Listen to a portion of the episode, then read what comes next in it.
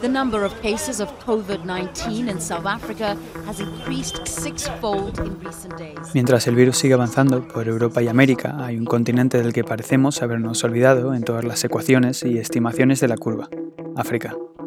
Las primeras muertes por COVID-19 en el continente se registraron en Sudán y Sudáfrica registró el pasado viernes sus primeras muertes, uno de los pocos países con capacidad para hacer pruebas. El secretario general de las Naciones Unidas, Antonio Guterres, lanzó una advertencia el pasado sábado alertando de las consecuencias mundiales que la expansión de una pandemia de este tipo en el continente podrían tener. Aún así, varios países africanos confían en que su experiencia con el ébola les pueda servir para frenar el avance del coronavirus. Irene Escudero es corresponsal de la agencia EFE y nos va a contar cómo está la situación en el África subsahariana desde Kenia. Bienvenidos al Teléfono Rojo.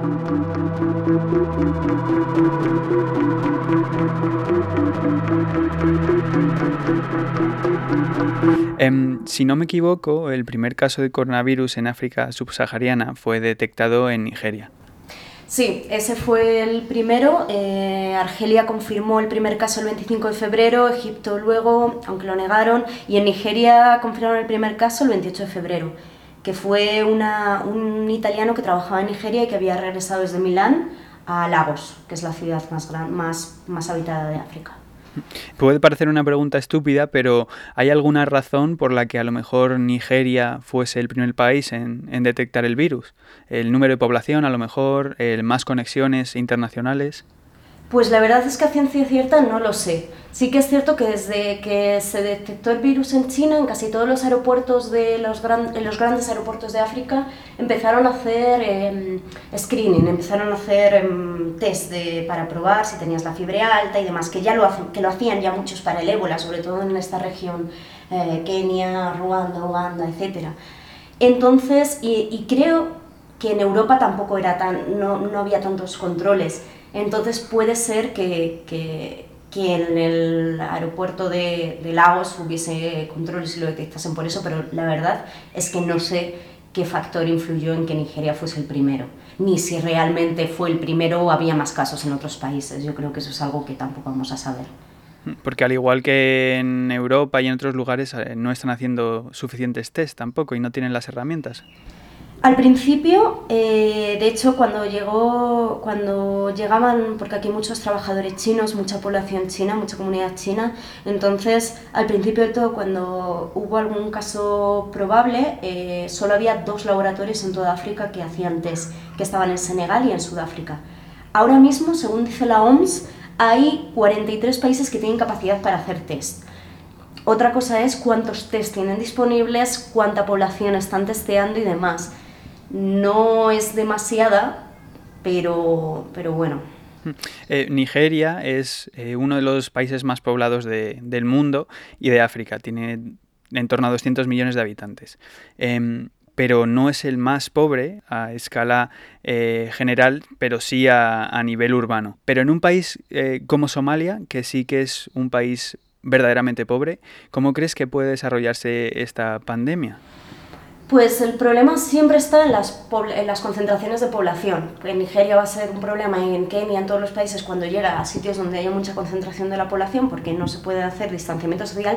Y en países como Somalia, o como pasa en otras partes del Congo y demás, va a ser que llegue a zonas que, no, que salgan del control del gobierno, o de los estados federales o de las ONGs. Es que hay zonas en Somalia donde no se puede entrar, que son puntos negros que escapan de todo control y, y donde va a ser difícil eh, detectar y, y, contener eso. O sea, es como lo de las langostas. Ahora mismo hay una plaga de langostas que llegó desde Yemen y están en Somalia otra vez en proceso de, de reproducción para, volver, para que van a volver otra vez a Kenia y demás.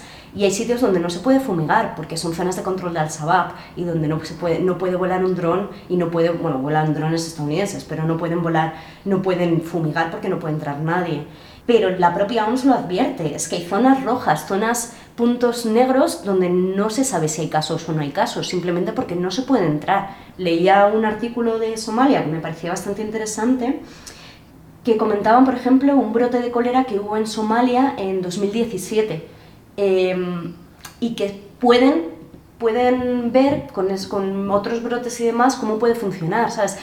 lo que hizo Al-Shabaab en ese momento es que no dejaba pasar ningún eh, trabajador humanitario, ni del gobierno evidentemente, pero lo que sí que hacía era dejar a la gente salir para buscar eh, atención sanitaria en otros países, porque al final al Shabaab tampoco le interesa que se le muera toda la población que tiene sus territorios bajo control. Entonces, dicen los trabajadores humanitarios, en este caso era uno de Acción contra el Hambre, que puede ser que llegados a un punto en el que haya muchísimos casos en zonas donde escapan el control del gobierno, se abran esas vías y salgan a, recibir atención fuera y que puede ser que, vaya a pasar lo mismo, pero es que creo que con el coronavirus lo que nos está demostrando en todas partes es que es completamente... Em, no se puede saber qué va a pasar. Es impredecible, sí.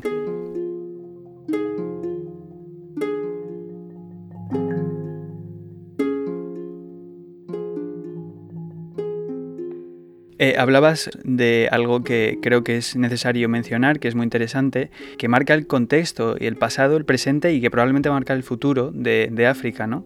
que es eh, la pandemia y la enfermedad del ébola. ¿Crees que esta enfermedad les ha servido para tener mejores herramientas para combatir otro tipo de enfermedades y pandemias?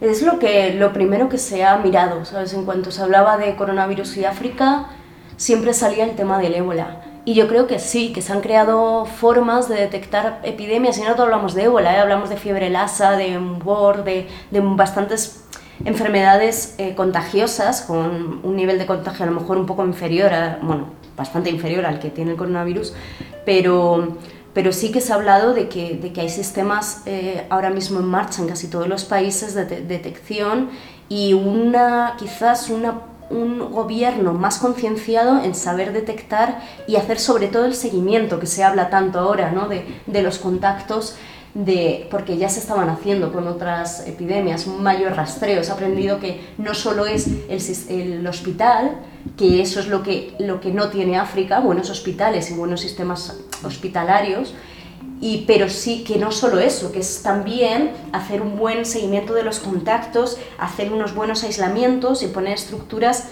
sobre todo comunitarias, para poder llegar a todas las comunidades para saber detectar estos casos, que a lo mejor es lo que le pilló desprevenido a otros países del mundo. ¿Y crees que al ellos tener la experiencia del ébola ven esta pandemia, no es un virus tan mortal, ¿no? ¿Lo ven como un problema menor? A ver, lo del ébola también hay que ponerlo en contexto. No todos los países han sufrido ébola. Incluso ahora mismo en, la epidemia que había en el la que hay ahora en el Congo, en el noreste del país, era una zona que no sabía absolutamente nada de ébola, que les ha venido mm, que les ha venido de súbito hace dos años, que el Congo acababa de declarar el fin de otra, pero que es que en esa zona no tenían ni idea de lo que era el ébola, sabían lo que era la malaria, sabían lo que era el, ¿No lo conocía?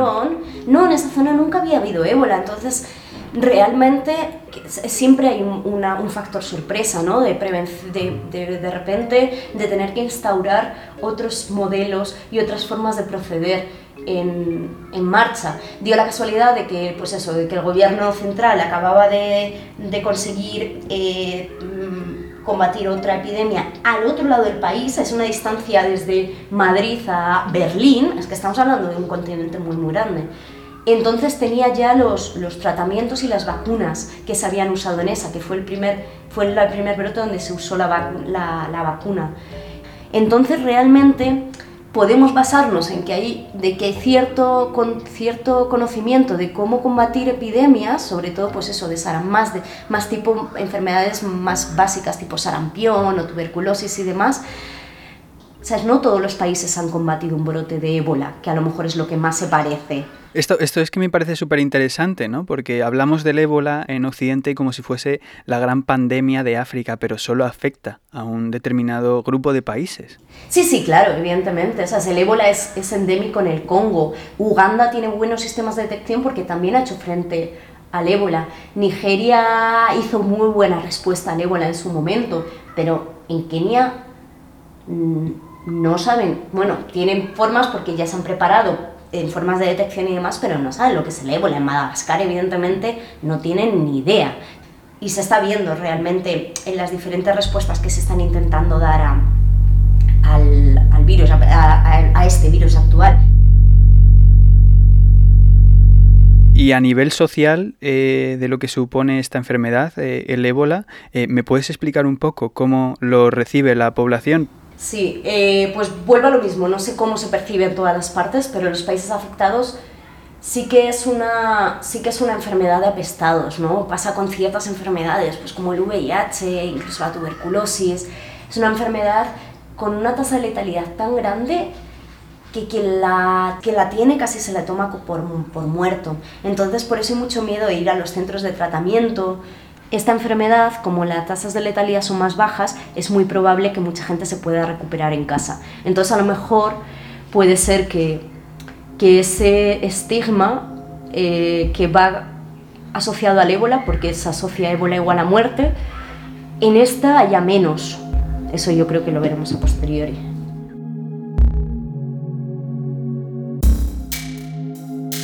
van a tener que hacer frente a, probablemente el bloqueo ¿no? de sus hospitales y probablemente el colapso, eh, la falta de enfermeros tal vez y de médicos. Pero multiplicado por 10, mm. ¿sabes? Es que no, es que no, no hay, ¿sabes?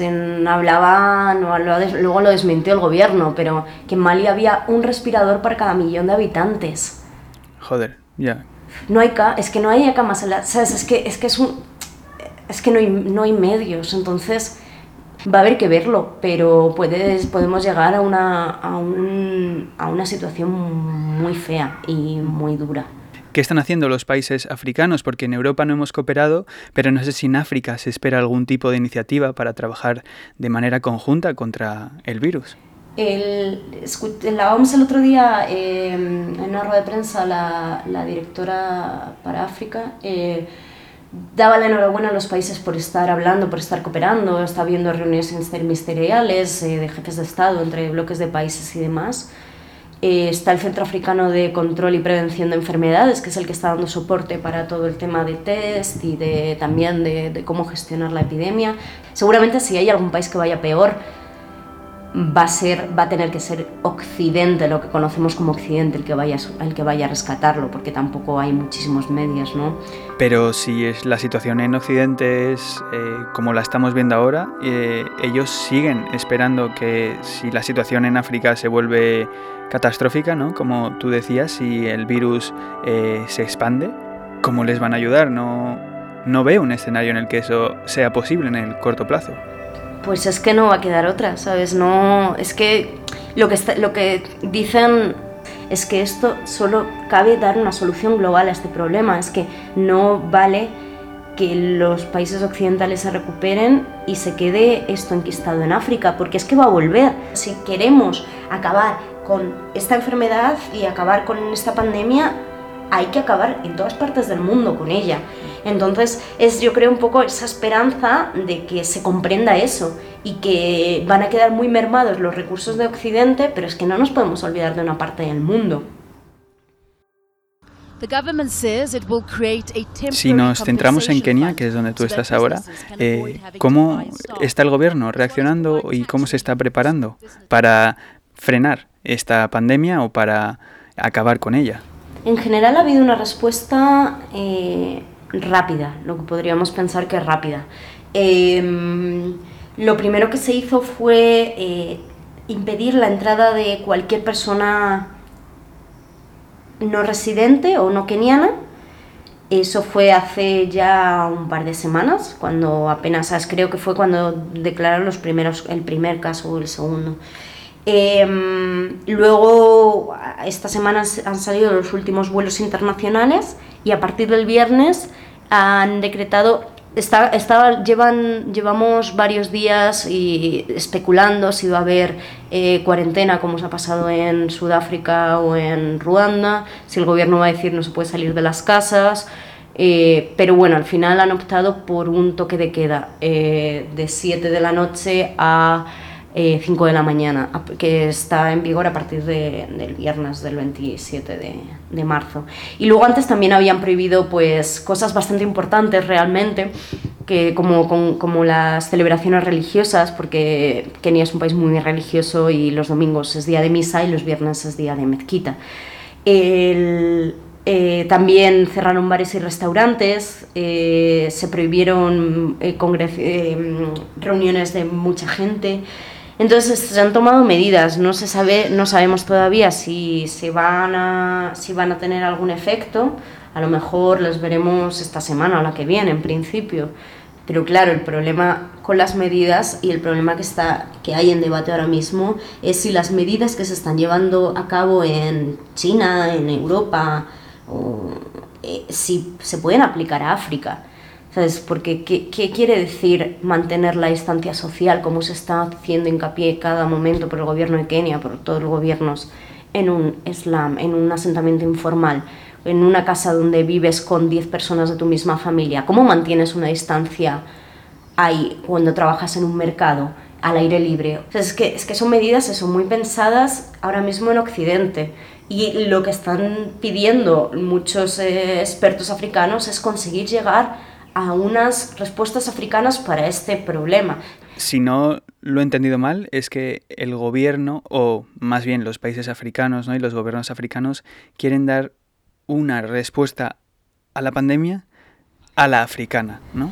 Lo que están pidiendo eh, expertos africanos o, periodistas africanos o... Mm, ¿Sabes? La gente de aquí realmente, porque puede ser una cuarentena, puede ser un impacto brutal para la población, ¿sabes? De, para la mayoría, para la base, base trabajadora de estos países, que, son, que es trabajo informal, ¿no? que son gente que si no sale también se está viendo en Latinoamérica, en algunas partes de Asia. Son gente que si no sale a trabajar ese día no come.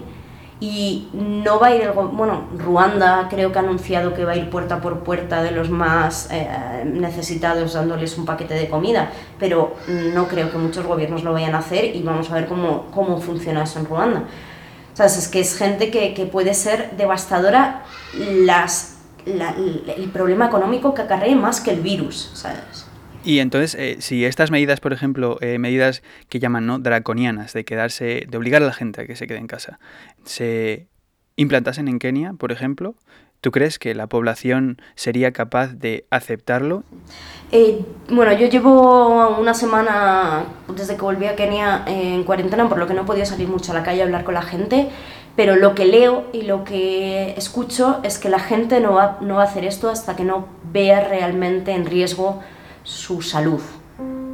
Ahora mismo, por ejemplo, el toque de queda, lo que hemos visto que es que la gente lo, está respetando porque han sacado a la policía y al ejército a la calle y están dando palos a la gente que está más allá de las 7, incluso antes, eh, fuera de la calle. Entonces, si sacan a los militares a la calle, pues evidentemente. Pero claro, lo que la gente también teme es que pase como, como la violencia, como en 2008 tras, la, tras las elecciones, que, se, que el gobierno decretó una cuarentena, un lockdown, y la gente tenía pasaba penurias y empezó a haber muchas, muchos robos y muchos asaltos y hubo mucha, mucha violencia en las calles también, porque la gente cuando está desesperada hace cosas desesperadas.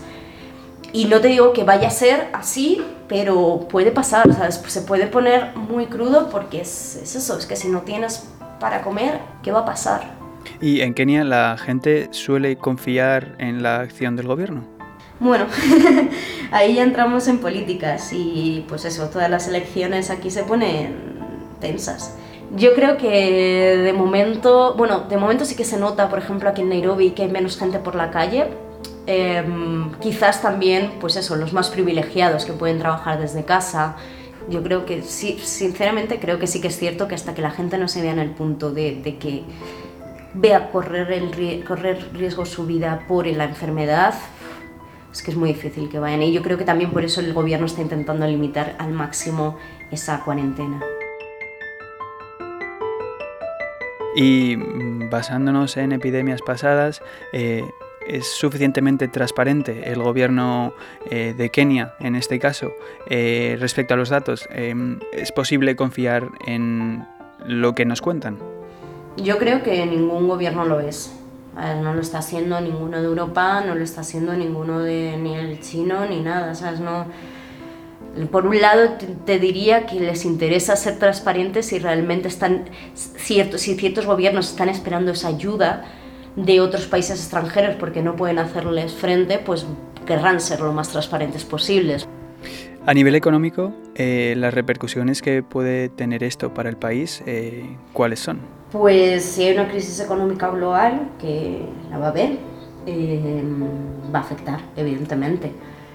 va a impactar en todos estos países que dependen del comercio, que dependen de la compra, pues muchos dependen de hidrocarburos.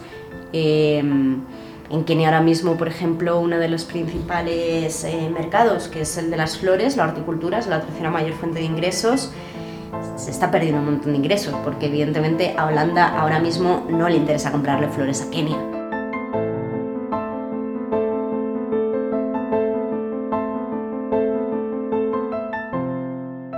Unas de las cosas que me han impactado eh, de esto es que en el contexto de la pandemia he seguido viendo en imágenes y leyendo en artículos cómo mujeres siguen trabajando, haciendo sus labores diarias en el contexto de actual en África. Em, me preguntaba entonces si las mujeres a lo mejor son tal vez un colectivo más vulnerable ante la pandemia debido a la situación de desigualdad tan grande que hay entre hombres y mujeres en algunos lugares del África subsahariana. Hay una también una la mayoría de sociedades aquí tienen una cultura del, cuidado, ¿no? una cultura de no dejar a nadie atrás que también va a afectar en esto, ¿no? De, que a la persona mayor no se la deja sola curándose en un hospital, que antes de que esté sola curándose en un hospital se cura en casa. Y las personas que curan, que por eso, que también afectan a, también afecta al ébola más por eso, son las mujeres, ¿sabes? Son las que, las que se ocupan de los cuerpos cuando mueren, las que se ocupan de los mayores cuando se enferman, las que se ocupan de los maridos, de las hijas, de todo cuando se enferman, son las mujeres. Entonces, el ébola en principio afectaba más a mujeres por eso, porque es la enfermedad del cuidador, de se contagia a la persona que lo cuida. Este, como el contagio es un poco más es mayor, el nivel de contagios, eh, imagino que, que se van a contagiar otras personas, pero sí que se espera sí que se están esperando que, hayamos, que haya mujeres más contagiadas y más tocadas que, que los hombres. Ya no solo por eso, por, estar, por seguir trabajando y por las tasas de trabajo, sino por, por las tareas del hogar, de, de esas tareas de cuidado tan invisibilizadas en todo el mundo. Creo que según lo que nos has estado contando, eh, podemos afirmar ya que esta pandemia, aunque no tan mortal como otras eh, que ha habido en África, puede suponer eh, un problema mayor para los países africanos.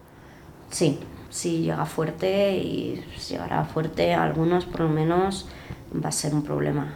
Y, va a ver que va a ver que cómo se cómo se gestiona. Pero bueno la OMS decía esta semana que estamos a tiempo de contenerla porque, porque la mayoría de casos en muchos países siguen siendo eh, importados, no hay tantos contagios locales, entonces se puede seguir intentando hacer el seguimiento, en aislar a las personas eh, con síntomas y hacían un llamado que a mí me parece interesante, como ahora mismo las personas que, que, que están contagiadas en muchas partes son o extranjeros o... Mm, clase media alta y tienen los medios para aislarse, hacían un llamamiento, por favor, aislaros vosotros antes de que llegue a partes de los países donde no se puede aislar la gente. Contenerlo ahora, que a lo mejor afecta más a una clase social media alta, antes de que llegue a, eh, a la parte es crítica, que va a ser la gente que no tiene acceso a la sanidad, que no tiene acceso a, no tanto acceso al agua, que vive sin electricidad y que, y que vive en sitios mm, donde hay una concentración de población muy grande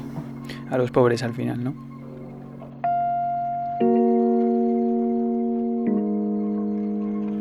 Y si tuviésemos que aprender de algo en la forma en que África ha combatido las epidemias eh, en Occidente, eh, ¿tú qué crees que sería? Yo creo que eh, eso, el, el, aprender que no, que lo más importante es que no tenga que llegar al centro hospitalario, ¿sabes? Que lo más importante es concienciar a la población, em, hacer un buen sistema de, seguimiento, em, que haya muchos líderes comunitarios de tu misma comunidad para que no lo veas como algo extraño y, em, y concienciar de que es algo serio. Y sí, que, y sí que es cierto que aquí hay más cultura de lavarse las manos, ¿no? En España cuando nos empezamos a decir lavarse las manos estaban las bromas de eh, parece, ser, parece que ahora hay gente que se está empezando a lavar las manos ahora y yo es que el, el aquí, cuando vas a comer a muchos sitios, eh, lo primero que hacen es traerte una palangana para lavarte las manos, ¿no? Eh, sí que es cierto que luego en los que las UCIs no hay casi camas y que al final si esto se pone serio, aquí yo no, no me quiero imaginar cómo va a ser.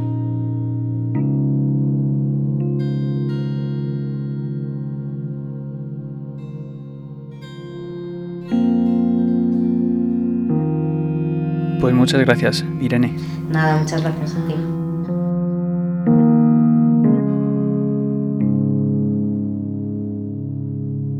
El impacto de la pandemia en África puede ser crucial para acabar con el virus. Aún así, la respuesta de los países africanos aún se está haciendo esperar. La OMS ha avisado de que si no se actúa rápido, podrían llegar a morir 40 millones de personas, una gran parte de ellas en el continente africano. Soy Ignacio Fernández Vázquez. Gracias por escuchar el teléfono rojo. Nos vemos muy pronto. Chao.